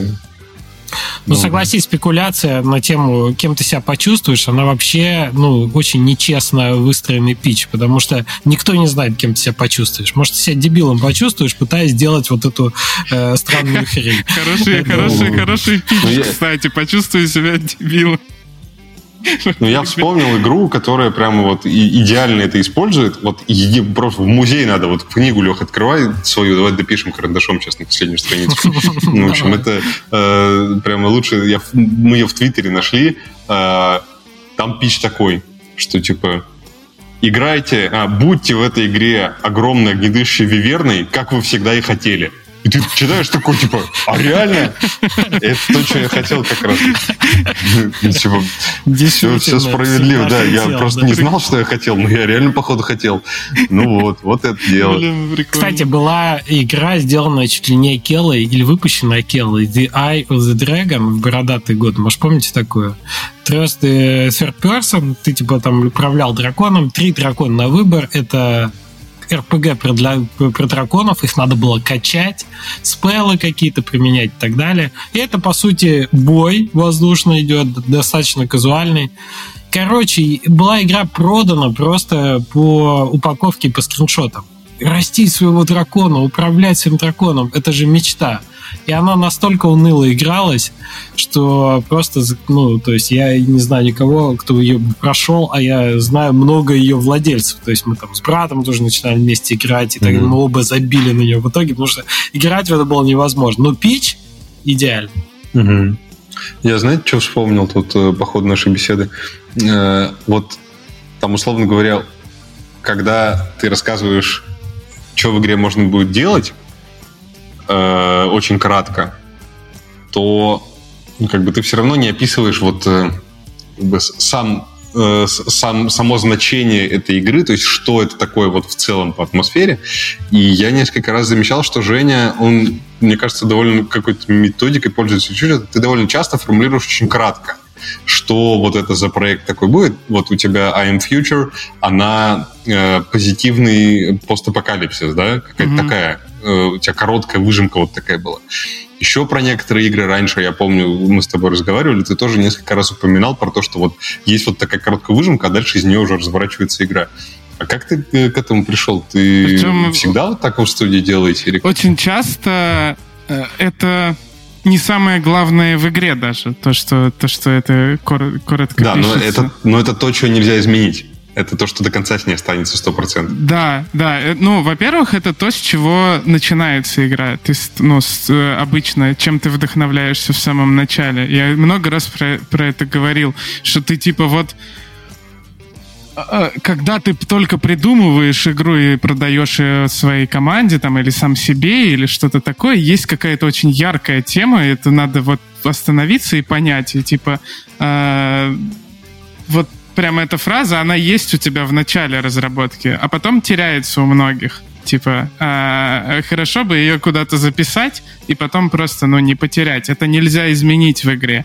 Э, типа того. Э, да, и это, ну, обычно очень, очень простая какая-то вещь. Дело в том, что, ну, сложные вещи, э, которые вызывают когнитивное напряжение, не продаются людям.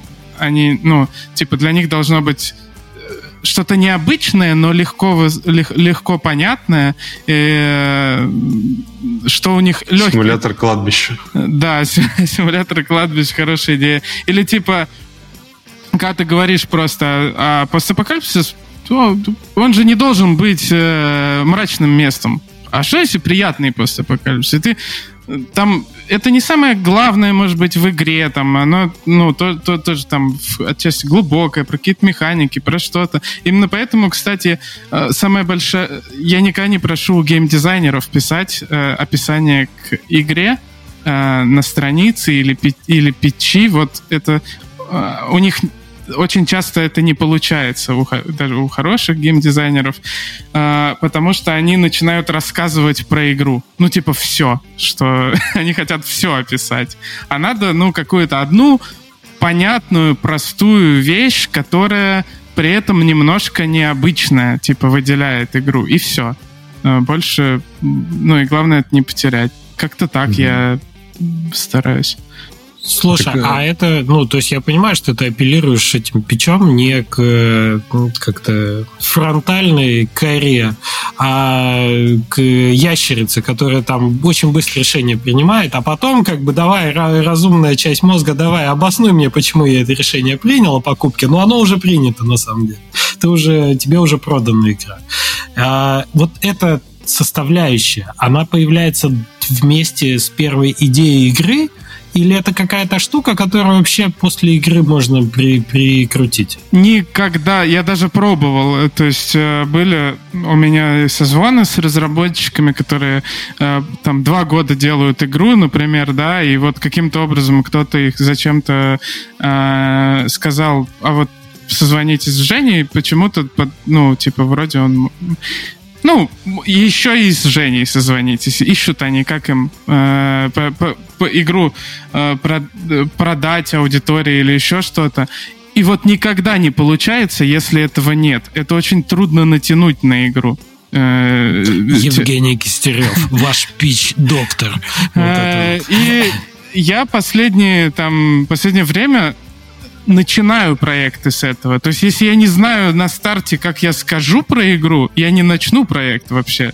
То, то есть вот это началось там с I'm Future, и я mm-hmm. все будущие проекты, а, оно так, так и будет. Я не буду делать проект, если я не буду знать, как, я, как, как легко про него сказать. А если я уже нашел, как легко про него сказать, то я моя задача просто не потерять это, это в течение разработки. И потом через два года или два с половиной года, сколько ты делаешь игру, когда ты будешь продавать ее, ты вот эту штуку из сейфа вытаскиваешь и ее в маркетинг. И все. Тебе ничего выдумывать не надо.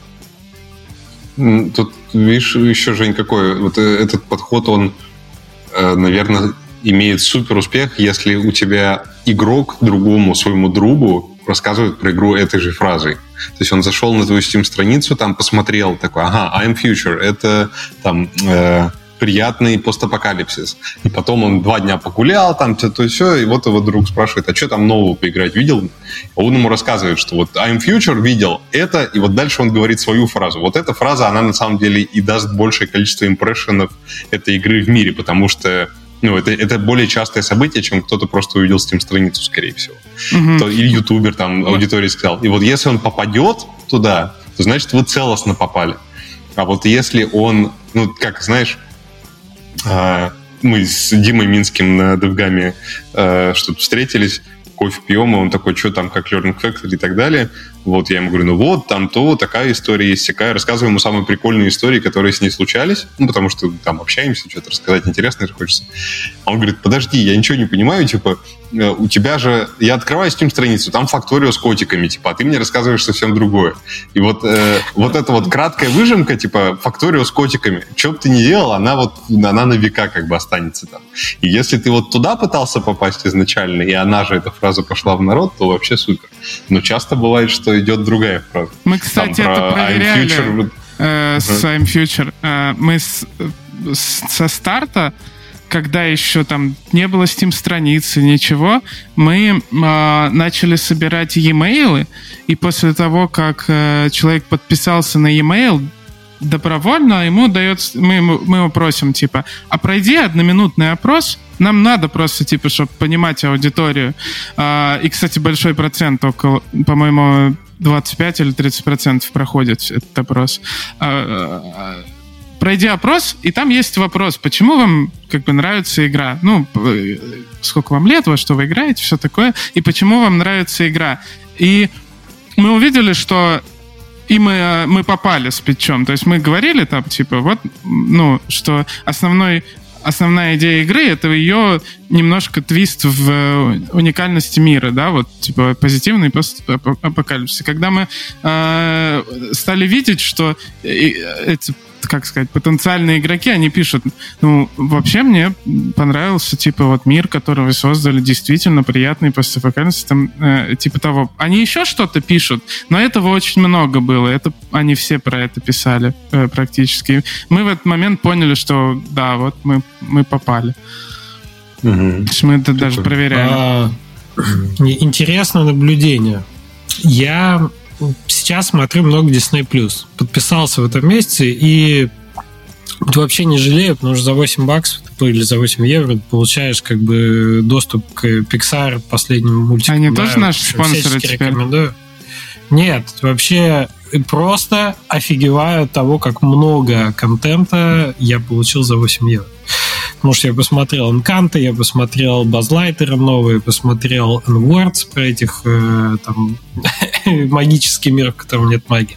Короче, во всех кру- крутых полнометражках Pixar и Disney нигде тебе не продают сложную проблему каждый мультик про дружбу, про взаимоотношения, там, там, не знаю, братьев, отцов и детей, э, Вали там про одиночество, да, отчасти.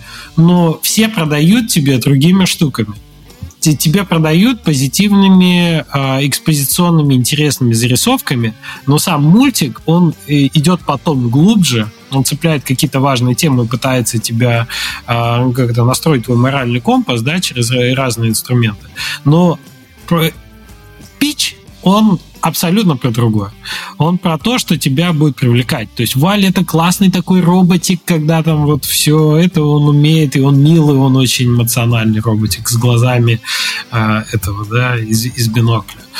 Э, вот это то, про, про что ты говоришь. Что ну, я, это я первое, что запоминается, первое, что нравится. Следую в этом. Ты можешь говорить про что угодно, э, про любой аспект своей игры, это может быть действительно одним процентом вообще твоей игры. Главное, чтобы ты это дал игроку. Ну, то есть, ты, э, чтобы мисс, мисс рекламы не было, это, чтобы ты не говорил то, чего у тебя нет. Mm-hmm. Чтобы, иначе ты расстроишь, как вот эти ну, mm-hmm. мобильные игры рекламируются совсем какими-то другими гифками. Mm-hmm. Вот, вот такие вещи mm-hmm. я бы не стал делать.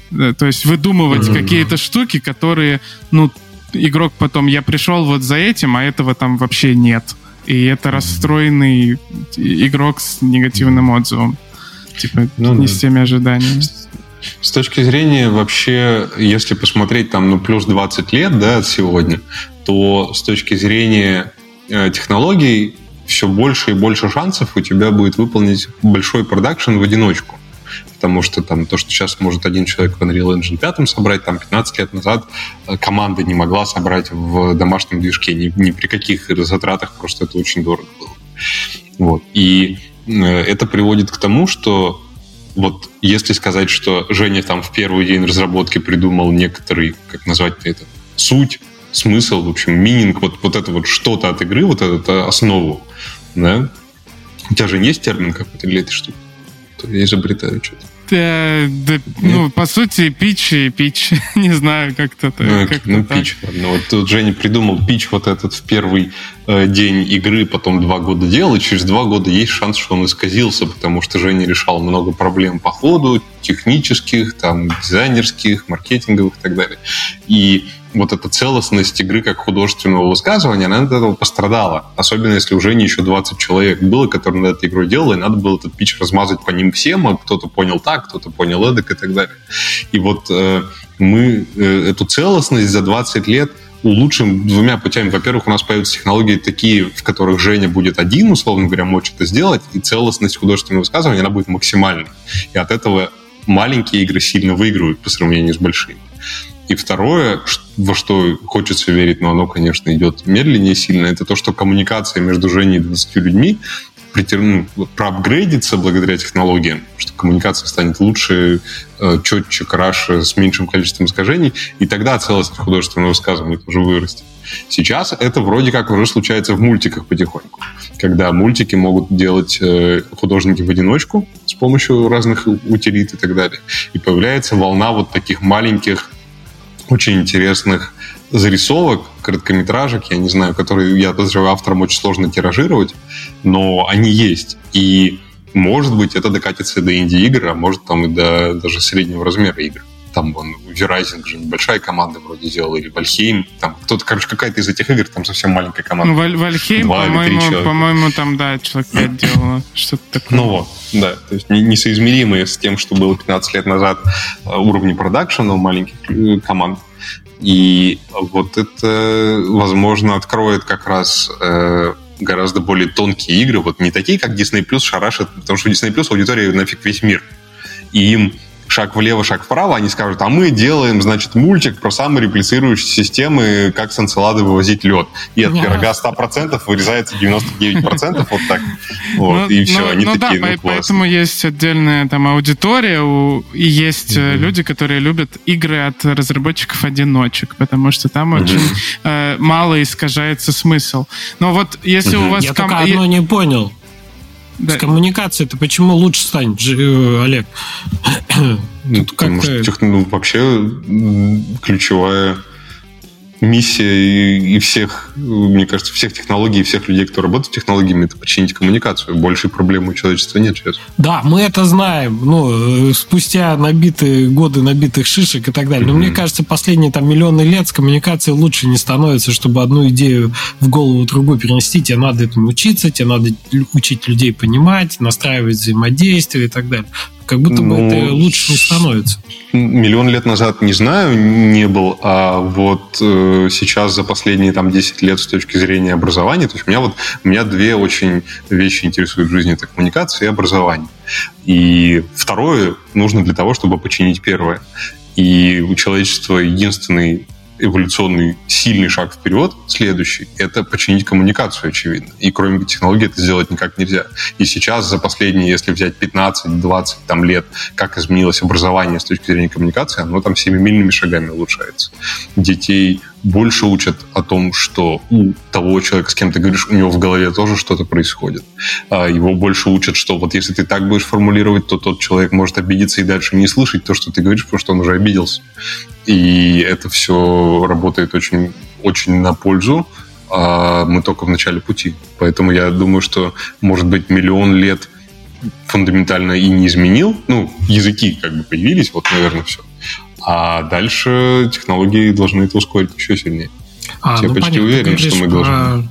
Про эмоциональный интеллект, про больше там, развитие вот этой эмпатии, взаимодействия между людьми. Что ну, это за... сейчас тоже специально учат? Задача оптимизации мысли из головы Жени переложить в голову Леши без искажений. Вот мы минимизируем эти искажения. В том это, задача. Это почти, почти невозможно. Кстати, пока там далеко не ушли, хотел сказать про вот эту проблему, типа потерять идею во время разработки, в командной особенно разработке.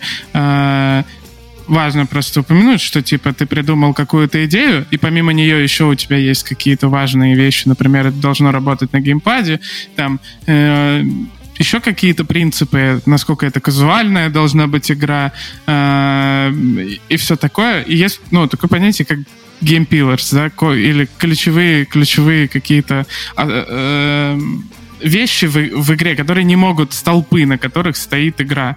И они тоже, ну, должны начать существовать до того, как вообще появляются прототипы геймдизайна и все такое. И они должны быть как, ну, такая периодически к ним надо возвращаться. Ты к ним, ну, возвращаешься к списку этих вещей, и, и ты их не можешь нарушить. И если ты видишь, что ты их нарушаешь, то ты встаешь перед выбором. Или ты пересматриваешь Core Pillars, э, на которых ты создаешь игру, э, или ты от, ну, отменяешь свое решение, потому что оно должно соответствовать. Это позволяет использовать там типа креативность команды до тех пор, пока оно не нарушает общее видение проекта, потому что креативность эта команда нам нужна же каждого художника, каждого программиста, каждого дизайнера. Конечно. А, и в этом плюс командной разработки, что каждый привносит какую-то классную штуку в нее. Но все они должны делать один продукт. И поэтому нужна вот, нужны ключевые столпы, на которых стоит игра, одним из которых должен быть вот этот вот пич. Он mm-hmm. не должен нарушиться.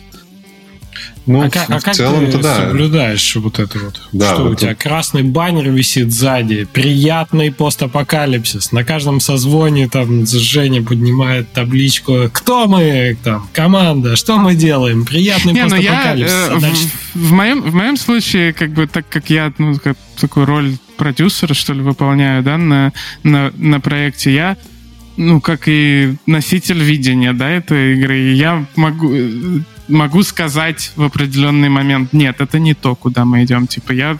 А, это а, а у меня... неприятный постапокалипсис. Да, да, да, да. То есть мы пропускаем, типа мы делаем игру про приятный постапокалипсис. Если ты сделаешь какую-то жуть там неприятную, да, э, какую-нибудь вещь, что я посмотрю такой, нет, это не соответствует. Э, ну, я, конечно, не выписываю это, я говорю, напишите на бумажке. Я, конечно же, не, не, не выписываю, но мог бы повесить на стену эти пилоры, и, и все. Ну, я просто их держу у себя в голове как бы постоянно. Mm. Олег, у вас есть что-то подобное? Ну, вот с пилорами именно я эту ну, концепцию слышал несколько раз. Вот последний раз, причем в Вильнюсе от... Э, я забыл, как зовут. Энрике.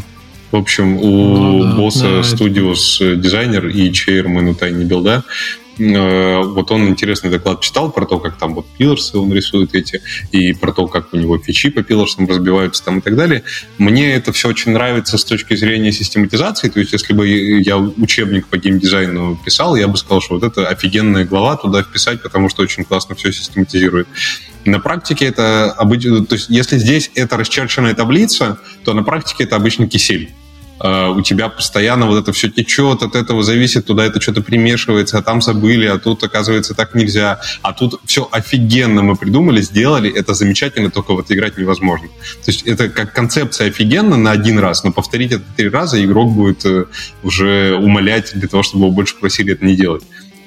Вот. И тут, э, кроме как...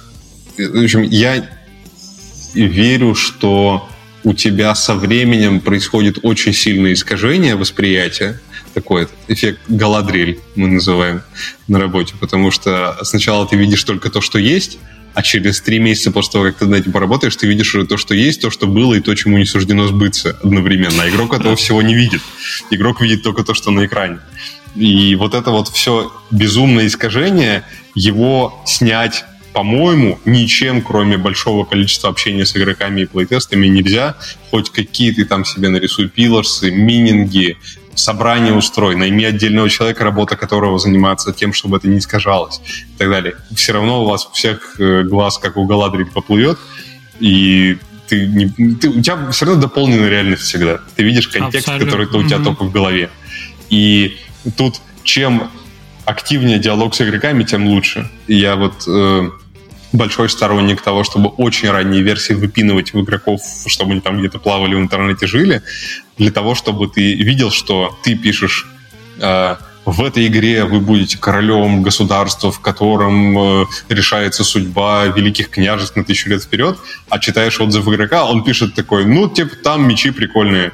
Вот, и ты понимаешь, что это вот э, пропасть между вами, Абсолютно. Но это, э, большинство это, кстати, тех, до кого я, ты я доносишь, это... с этим. Как только появляются игроки, плейтестеры, там э, кто-то, все э, даже не так важен, становится гораздо менее важны. И Core Pillars, и геймдизайн документы, и все такое. По сути, уже угу. важен, ну, типа, игрок. Это самый лучший, да. как бы, такой источник. Угу. Но вот эти вот э, штуки, они просто ну, нужны для правильного старта разработки. Я не знаю, ну э, там это вообще есть там есть, от, от ребят, которые работают в AAA ко мне у, у меня появились, появилась эта фраза Scorpillers, потому что, ну, там, типа, 200 человек работают над одной игрой. Если ты не пропишешь такие вещи, то, в принципе, они утянут своей креативностью игру куда угодно вообще. Там ну, да. Очень трудно остаться да. на, на, на У этого всегда, да, у этого всегда есть поправка на то, что игрок, как бы, он единственное тебе говорит, что он видит на экране на самом деле, но он это не значит, что он знает, что надо сделать. Все, он, он даже если ты будешь слушать его, вот прямо все его пожелания и все, что он говорит, у тебя получится, скорее всего, ерунда какая-то.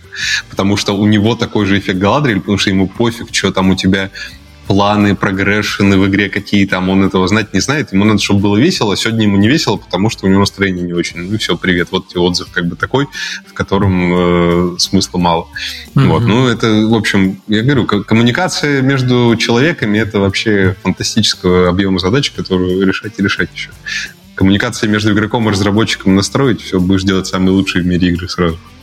Кстати, да. Но пока что единственное, что мы можем делать, это максимально эту воронку расширять, обкладывать, mm. везде как бы снижать, знаешь, сопротивление, чтобы он по этой воронке mm. именно укатился, куда тебе надо, и оказался Еще там, отрезать того, кто тебе, того, кто ты думаешь, что говорит не то, что на самом деле. То есть есть же, можно дать игрокам, не знаю, там вот, всем игрокам, кто ждет Time Future, дать им ее бесплатно сейчас ну, они там расскажут Жене всякого фидбэка. А потом взять и от них отрезать тех, кто вот за эту демку готов был заплатить 5 долларов и заплатил.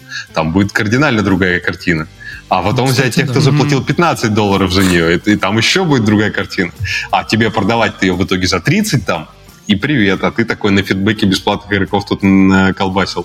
А у вас же какая-то была я, тема, я вот... что вы позволяли игрокам платить за игру столько, сколько они хотят? Или что-то такое? До сих пор тогда. Да? Для всех новых игр, да, у нас. Ну, я верю в фидбэк, когда люди вот типа примерно похожи на тех, кто будет потом в боевую. То есть, если он реально заплатил, это один фидбэк. Если он не платил, это другой фидбэк.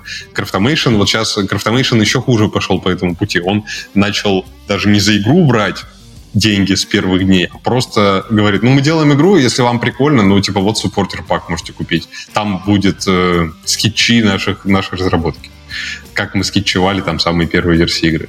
Вот. И люди, которые этот пресс-пак, ой, господи, пресс, суппорт-пак покупают, их фидбэк это совершенно не то же самое, что фидбэк того, кто мимо пробегал в браузере особенно. Вообще ничего не надо было. Кликнул, поиграл, такой, нате вам фидбэк, сейчас вам напишу, как вам жить.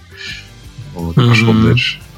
Мне очень понравилась твоя идея с этой квантовой запутанностью по поводу того, что ты-то, когда игру видишь, у тебя не просто все даже варианты, как в нее можно поиграть, но и, и действительно и то, что туда не попало, и то, что туда может когда-нибудь попасть, типа у тебя на DLC отложил.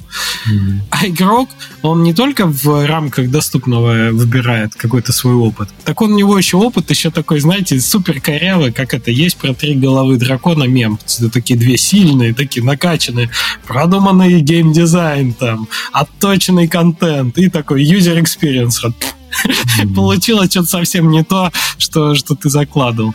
Вот, то есть э, абсолютно какой-то выход э, ты с обратной стороны полотна там вымерял, вымерял, куда иголочку воткнуть между этим, а вышло как-то совсем в левую сторону и пяткой, и еще и прокачанный ютубер это сделал, всем своим этим подписчикам показал. Ужас. Ужас. Mm-hmm. Так что тяжело нам, тяжело. Ну, коммуникация это да. Но а какие бы ты самые тренды назвал сейчас вот в прокате коммуникации, которые тебя радуют, вселяют веру в будущее?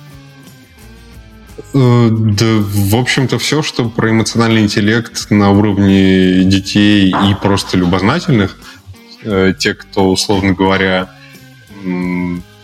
по своему желанию что-то такое гуглит и читает, там вот прям все выбирай, все, что на emotional, ну, этот, эм, как он, господи, SEL называется аббревиатура по-английски Social Emotional Learning, все, что там на сайте sell.org или sell.com, короче, какой-то, в общем, вот эта ассоциация американской SEL, там все замечательно.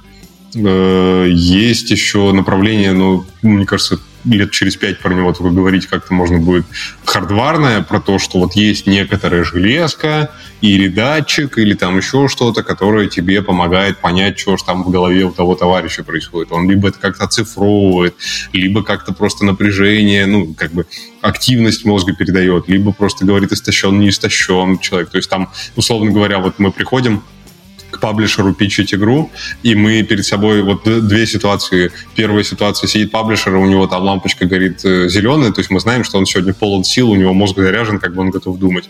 И второй случай, мы приходим к нему, и у него прямо там ярко-красный, а он сегодня умотан просто в хлам. Ты у него 500 за сегодня, а еще он детей сегодня с утра отвозил в школу, там машина у него сломалась, а еще у него сейчас через 20 минут уже встреча, он не может уже. Это совершенно два разных пича Они абсолютно... Но сейчас мы к ним относимся одинаково. Ну, то есть мы можем как-то интуитивно сказать, что ага, сейчас он как-то выглядит уставшим, наверное, надо перебить встречу. Но это совершенно два разных подхода. И хардварное направление, которое с этим занимается, оно есть, но это еще очень рано. Я подозреваю, что это нам еще дай бог, через пять лет что-то обсудить, если получится хоть как-то. Потому что искажений много, шум, там, электромагнитный и так далее.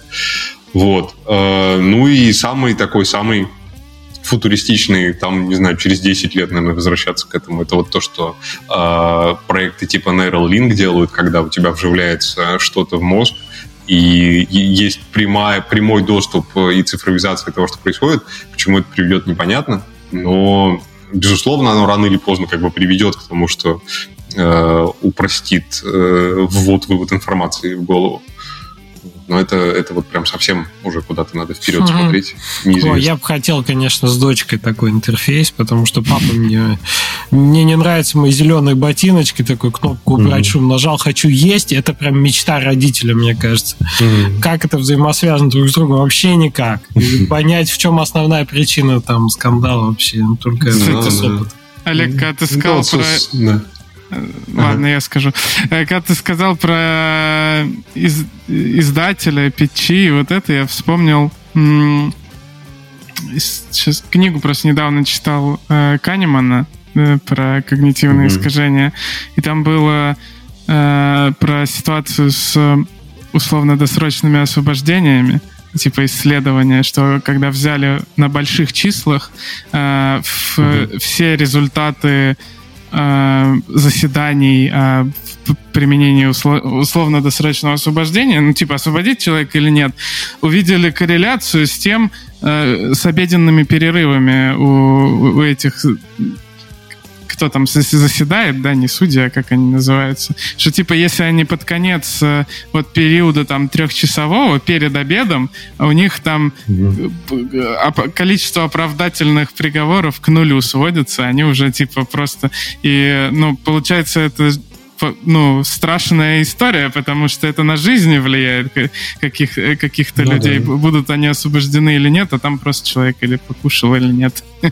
Все так, да. Но я думаю, что это очень сильно, вот э, то, что мы обсуждаем, оно очень сильно... Э, кому-то вообще кажется, что это бред какой-то, мы какой-то теорией занимаемся, какой-то воду в ступе толчем. А есть люди, которые там прекрасно на своем опыте это знают. Там, например, э, по-разному же люди реагируют на голод кто-то голодный вообще просто невозможный человек, кто-то голодный, ну, изи, может там э, рационально мыслить и так далее. И э, вот, мне кажется, те, у кого с детства вот это вот э, наблюдение есть, мама там кому-то говорила, или там братья, сестры, про то, что если ты голодный, то лучше с тобой вообще не коммуницировать никак.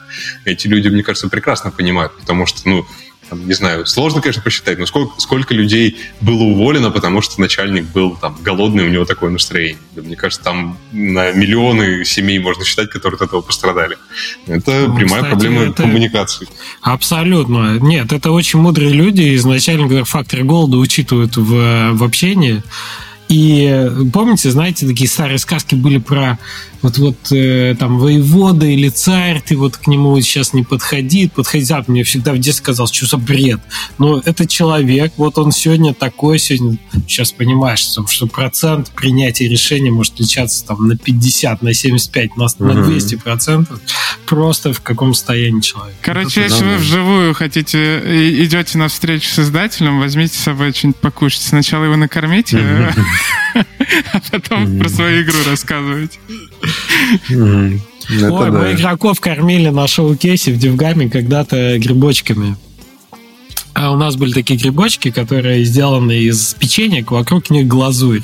А еще я помню, что я подкрепление давал э, физическое, типа прошел уровень, возьми орешек. Прошел еще, возьми еще орешек. Прям, прям на стенде. Супер работало. Ну, в том смысле, что это, во-первых, было весело игрокам поиграть, а во-вторых, э, они значительно длиннее сессии у них были, они могли больше mm-hmm. потестить и больше рассказать. Mm-hmm. Ну, это, это вот э, ну, есть э, приятные, хорошие примеры, вот как Леша там просто получал больше фидбэка по своей доброй игре от игроков, но э, существует же еще огромное количество негативного использования вот этих вот зацепок игроков. И не только игроков, а вообще в целом людей в интернете. Как манипуляции, как, Да, манипуляции, как людям продается решения, которые не являются решениями, но они апеллируют к возбужденным зонам, к триггерам каким-то, которые побуждают человека искать. И человек бесконечно, я думаю, сейчас это очень заметно с э, ростом онлайн-образования, когда человеку бесконечно продают курсы, которые решат его проблемы, но можно ничего не делать, и он освоит какие-нибудь миллионы профессий э, за бесплатно или за 100 рублей в месяц и так далее, и так далее. И э, это все на очень начальной стадии, как вот этот абьюз коммуникации превращается в бизнес, рано или поздно э, люди по уровню тоже э, э, восприятия, где манипуляция, где нет, они тоже подтянутся. И э, одна из эволюционных задач игр, конечно, дать возможность просимулировать разные ситуации и отличать, что это не интуиция тебе сейчас подсказывает, что это самое правильное решение в твоей жизни, а это тобой манипулирует, потому что вот это, это тебе показали. И так как игра — это симуляция, модель, в которой ты можешь опыт получить без рисково, то это довольно важная задача перед нашей индустрией. Для того, чтобы мы помогали людям потихоньку продвигаться вперед по вот этому развитию коммуникаций и э, более счастливую жизнь жить в итоге. Ну, забавно, что ты это упомянул, потому что очень часто снаружи индустрии э, играм вменяется в вину как раз то, что у разработчиков цель а удержать игрока как можно дольше в игре, ну, речь, наверное, больше про мобильные игры и б продать как можно больше каких-то объектов внутри за максимальное количество денег. И типа эти цели никак не коррелируют на самом деле с долгосрочными целями игроков самих, ну просто являются способом абьюза их свободного времени и их ресурсов mm-hmm. на каком-то этапе, да, пока они не могут этому сопротивляться активно. И своего рода, то есть у нас же не выделено, до сих пор не изучено, где границы, какими методами нельзя пользоваться, потому что это неэтично, потому что люди не могут ничего противопоставить осознанно, да, таким манипуляциям а оптимизация дохода настолько сильная и выкручена сейчас, настолько ну, как бы не регулируется, что фактически многие, а я это по своей, ну, как бы по дочери вижу, она, вот я как геймер, я в какой-то момент э, сопоставляю, например, сколько я трачу времени или ресурсов, или этот, и где граница, когда это переходит разумные пределы. Дети mm-hmm. совершенно не имеют критической оценки и какого-то стопора, да, где, где это уже too much. Mm-hmm. Большой, большой этический, большая этическая проблема. Ну, со, да, со ну, временем, хорошо, наверное, часть хорошо. таких вещей будет э, неэтично использовать в, в геймдизайне. Когда да, люди наверное, более образованные это... станут э, в плане ну, там, искажений. Да, да. Ну вот ты, Женя, правильно говоришь, что тут э, как бы очевидно, что надеяться на то, что все вот разработчики вдруг станут такие раз и в угоду, в минус своей выгоде такие перестанут это делать, это, конечно, не стоит про это даже думать. Так как, помните, фильм был «Советский человек, человек с бульвара Капуцин», там, где был мистер Ферст и мистер Секонд. Вот мистер Секонды, они никуда не исчезнут потому что, ну, эта экономика, она так, так будет продолжать работать. Но в наших силах помочь людям э, лучше в этом разбираться, обращать на это внимание, попробовать разные варианты в разных интересных играх, узнать, что вот это, ага, это оказывается так. И мы, соответственно, вот э, работаем в эту же сторону, наши игры должны у человека триггернуть в голове, что «А, прикольно, оно, о, вот оно как устроено, надо посмотреть еще побольше в этой теме покопаться». Вот эта вот искра любопытства к какой-то теме, она довольно важна, ее все сложнее и сложнее людям откуда-то получать, потому что любопытство жрет много сил, и надо замотивировать человека туда сил инвестировать, потому что он-то бы не хотел никуда инвестировать сил, потому что вдруг что, вдруг завтра э, у его миллион летних назад предков вдруг завтра еды не будет, поэтому давай-ка мы лучше энергию будем экономить.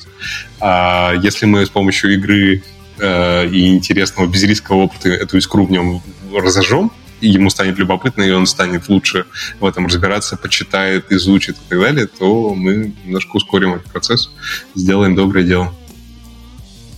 Ну, в общем, предлагаю За, на да, мажорной ноте задача... про добрые дела задача очень трудная, которая... Э, это всегда поднимается, когда говорится о том, что игры игры плюс образование, игры должны давать образование. Это всегда очень трудно вяжется с э, тем, что это очень трудно продать игроку, потому что, типа, э, это же любое, когда ты пытаешься человека научить чему-то, это вызывает сильное когнитивное напряжение, а игры это удовольствие, и типа э, они должны быть приятными. И поэтому как не бьется. Это надо настолько аккуратно делать, и, и Disney, чтобы, чтобы это оставалось игровыми продуктами. Э, это типа интересная тема.